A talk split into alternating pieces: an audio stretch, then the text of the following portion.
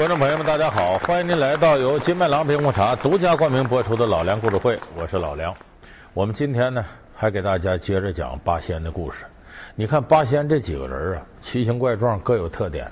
何仙姑不用说了，漂亮；吕洞宾呢，很有男子汉气概，美男子；铁拐李呢，一看世外高人，跟丐帮帮主似的；曹国舅呢，骨骼清奇，富贵人家。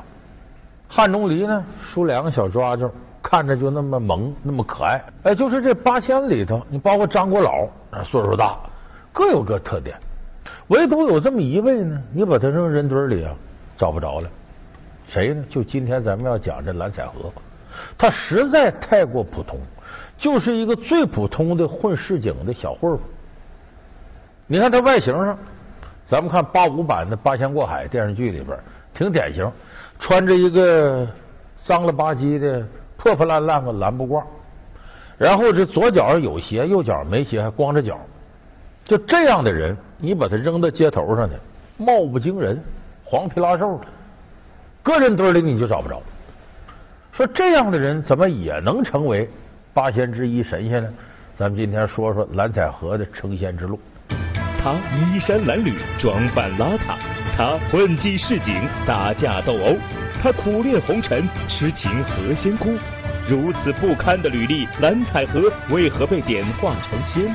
蓝采和成仙的背后究竟有何隐情？这个蓝采和呀，后来有一些这个搞说唱的了，呃，或者是游走卖艺的呢，奉蓝采和为祖师爷。另外要饭的，有一门就拜蓝采和祖师爷。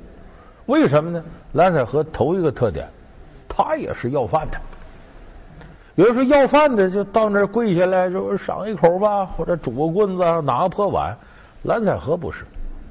蓝采和虽然要饭，人家可不光是说我就伸手要，他有交换的东西，打板给你唱破板。那数来宝啊，你细听，你打赏我高兴。哎，蓝采和，你多数一段啊，他们打赏你多点了。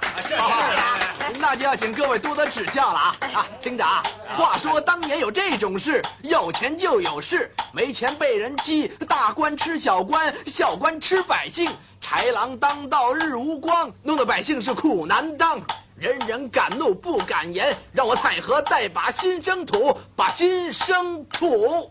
哎呀，那过去也有这个，呃，有时候现在咱们说叫打快板，过去七块板叫数子，数来宝，唱数来宝的，比方说要到个店铺家去要点钱去，他都有念喜歌，怎么念喜歌呢？这这形式都留下过啊，打竹板进街来，一街两巷好买卖，也有买这么也有卖，那么也有幌子和招牌，那么金招牌，那么银招牌，哩哩啦啦挂起来。这个这二年我没来，大掌柜你发了财。哎，先是说好听的，所以蓝采和干嘛干这个的？哎，拿着大板打板唱。后来的莲花落啊，什么鼠来宝啊，牛骨鼠来宝，都跟这有关。凡是干这个人有特点，口齿伶俐。蓝采和不光口齿伶俐，身手更利索，能打。他为什么能打呢？街头小混混，他一天没别的事儿，喝完酒耍酒疯就跟人打架。路见不平还拔刀相助。哎，不办！救命！哎呦，这帮流氓真放肆！大庭广众敢欺女子啊！还不快上！拿家伙，走上！横行霸道逞威风，鱼肉乡民多可耻！要想东西你快给我滚，否则一怒剥你的皮！哎呦！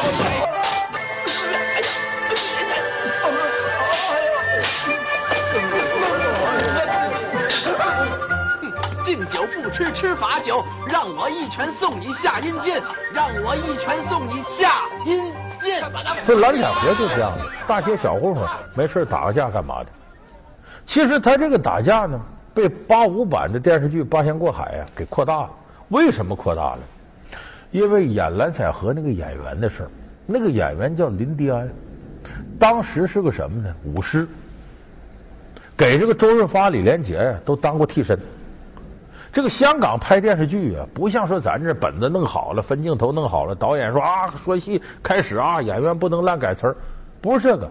香港早期，尤其 TVB 和亚视两个电视台，他拍电视剧野蛮生长，导演说了算，说加戏就加戏，说减戏就减戏。这蓝采和找这林迪安演那，导演一看，哟呵，你这么能打，武师出身呢，给你加打戏，反正观众愿意看，就因为你能打，就加打戏。所以里头一会儿有蓝采和跟人打架，还有时候蓝采和耍枪弄棒，因为这林迪安枪使得好。啊，还加了一段呢，他拿着枪把五六个人都打趴下了。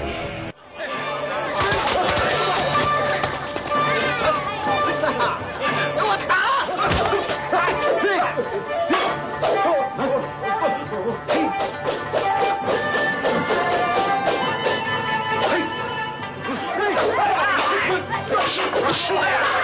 后来是林迪安了不起，林迪安后来是香港有名的这个武术指导，指导过什么你都想不到，《骇客帝国》里边那武术设计。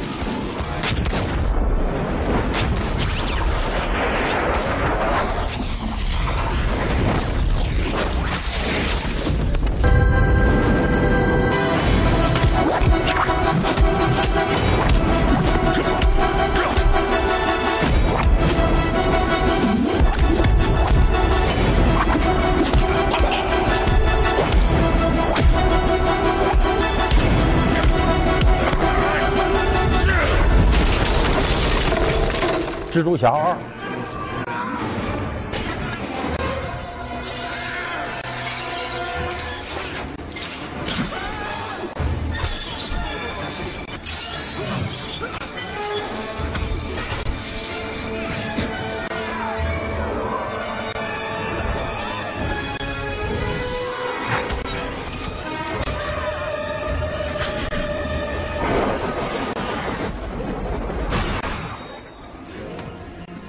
说现在林迪安已经是国际大腕了，要拍动作片，经常请他当武术指导。所以当时蓝采和就是因为他演，加了那么多打戏。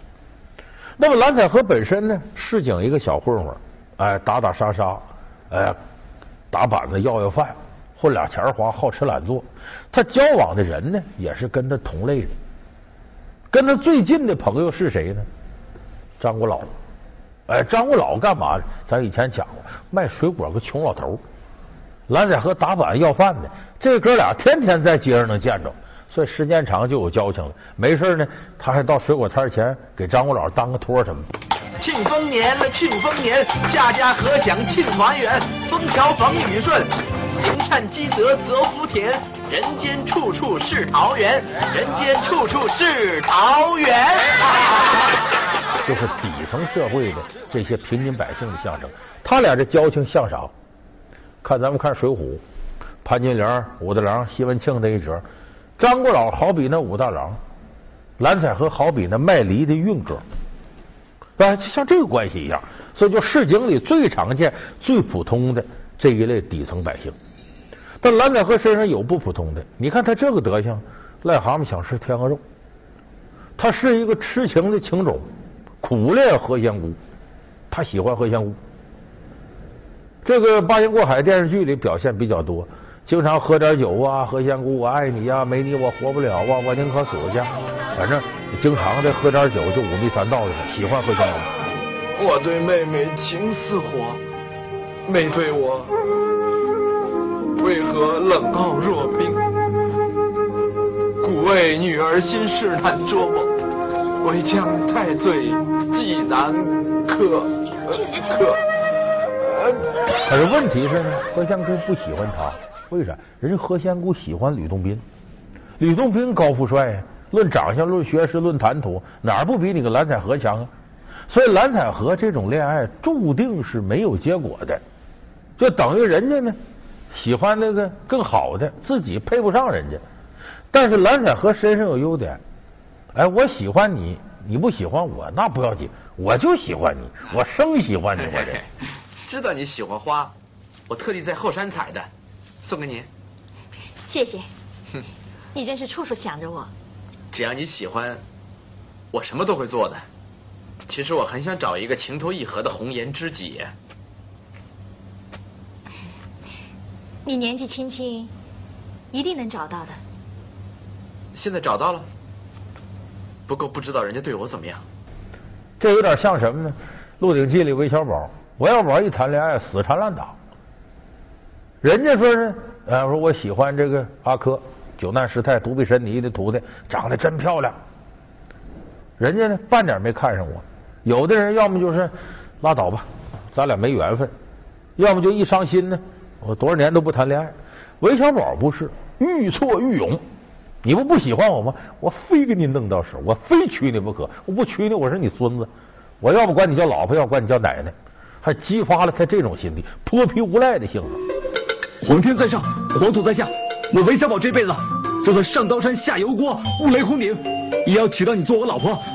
你答应也好，不答应也好，总而言之，总之，有生之年，就算你变成一百岁的老太婆，我一定要娶你。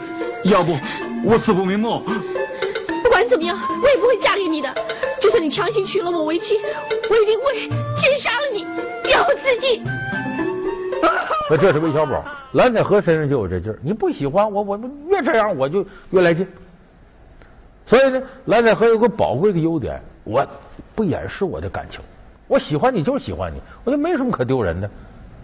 他有一回他找吕洞宾喝酒，吕洞宾也烦，为什么呢？吕洞宾喜欢何仙姑，可是修道之人不近女色，一心想成仙，可是一成仙跟何仙姑好不了了，所以他心情也很矛盾。说蓝采和找喝酒，那喝吧。你说这仨人啊，来这俩情敌加这女的坐一块喝酒。何姑娘，采和，这一杯我敬你们。我要向两位辞行。你要去哪儿啊？我决定全心学道。那就是要当道士。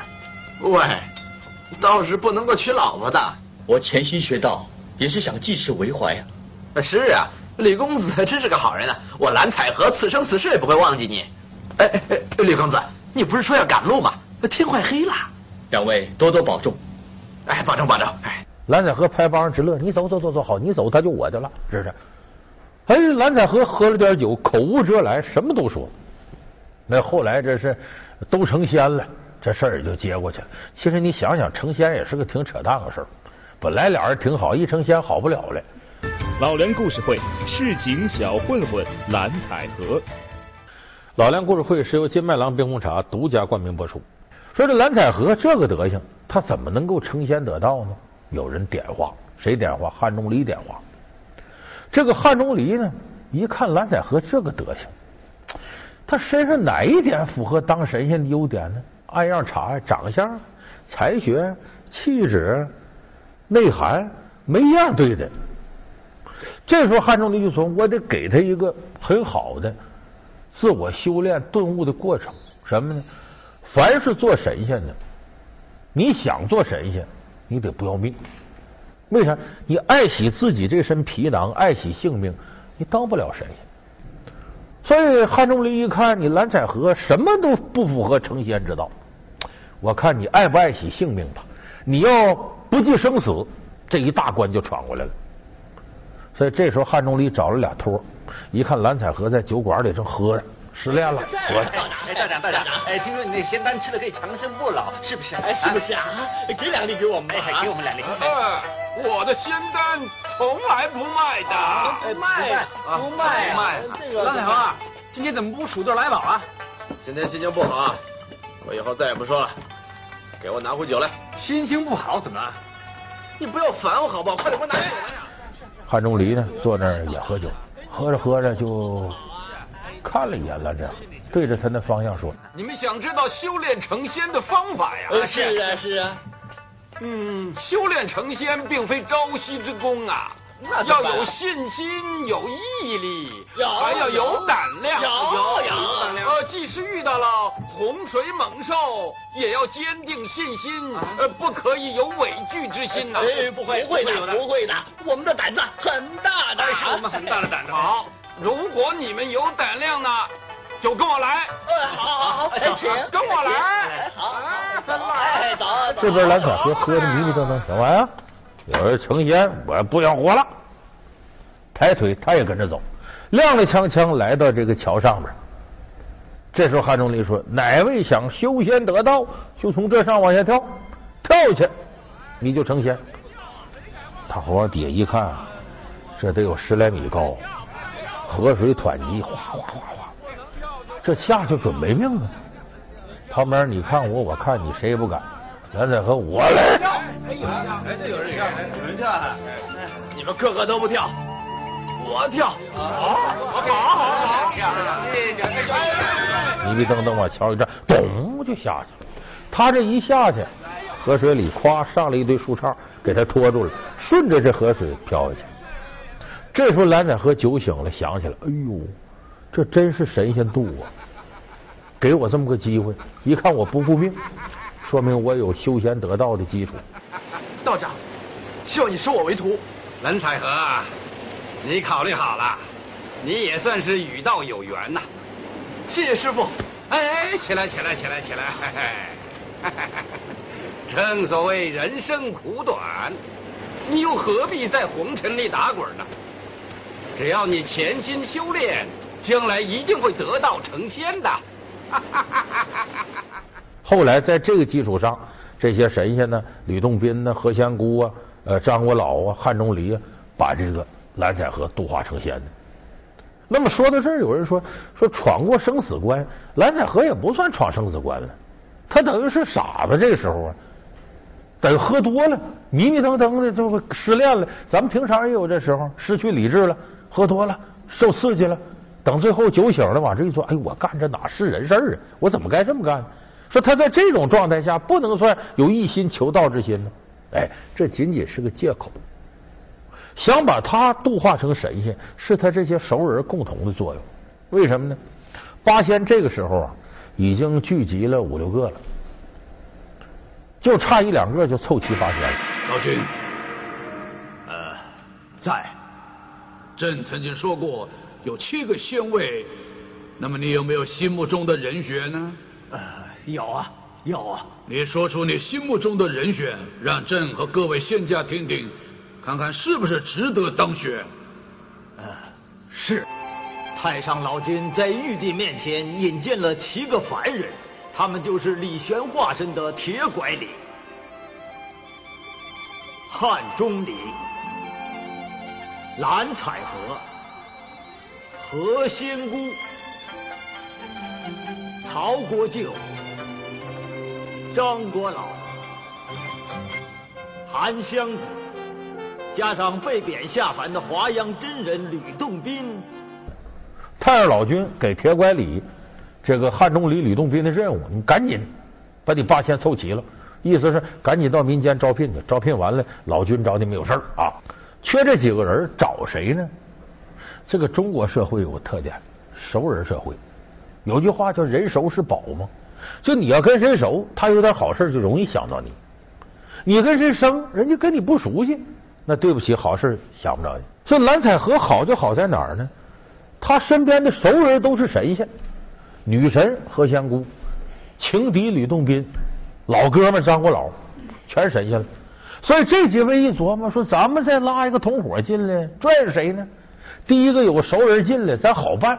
想把他度化，咱很熟悉他，一拉就过来。再一个，他是小混混，真挤进咱这班子，他也不可能往上提，对吧？也不会超过咱哥几个。你万一找个高大上的啊，你说你弄一个孙悟空那样进来的，咱谁也弄不住他。所以这么一选一商量，那就蓝采和吧。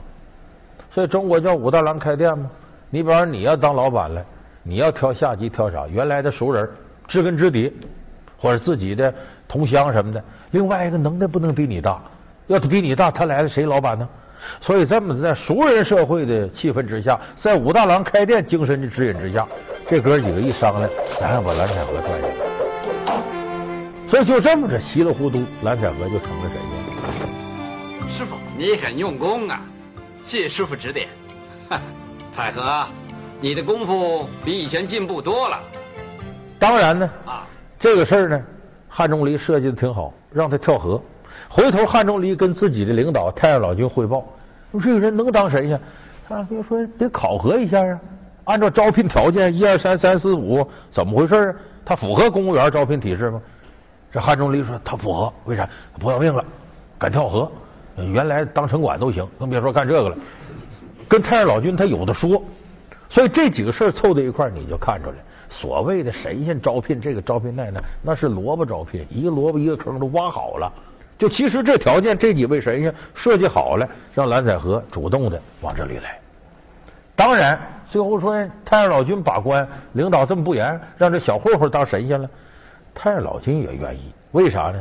道教之尊，他得传教啊！传教啥？我的信徒徒子徒孙越多越好。那么，假如说我招来的神仙，要么是铁拐李这前世有慧根的，要么是吕洞宾这种高富帅，要么是曹国舅这样的绝对的富贵人家出身的，像汉仲离这样大将军，要都招这样的，普通老百姓一看，我信太老君干嘛呀？我信你一辈子我也没戏呀！我个小老百姓，我能干啥呀？人家又将军又什么国舅的，哪有我的份儿？所以他必须得招一个形象代言人。你让大伙看看蓝采和小混混，社会底层，他居然成神仙了。看来太上老君是伟大英明正确的领导。哎，我们要是信他，也可能步蓝采和后尘，咱也成神仙。所以蓝采和对于太上老君传道教是绝对有好处的。他是个典型代表。对了，老君，以后。我们该怎么做？嗯，你们八个人经过此劫之后，道行一定一天比一天高。可是要得成正果，还要很长的日子。以后一定要多种善福，多做善事，这样才可以成仙的。嗯，哎，你们八个人一定要去周游四海，解除众生疾苦，多种善果。到成道那天呢，你们自然就会知道了啊。所以这也好比呢，过去中国的封建君王经常使的办法，刘邦做天下了，做天下有一个当初得罪过他的人，害他的人来找他了，说大王你封我当官吧。刘邦乐了，我不弄死你就不错了，你怎么还敢要官？哎，大王，你现在平定天下正是用人之际，原来你可不少仇家。一听说你当皇上，谁敢来投奔你？很多有才能的人不敢来了。我，你是不是讨厌我、恶心我？刘邦说：“对呀，我看你就恶心。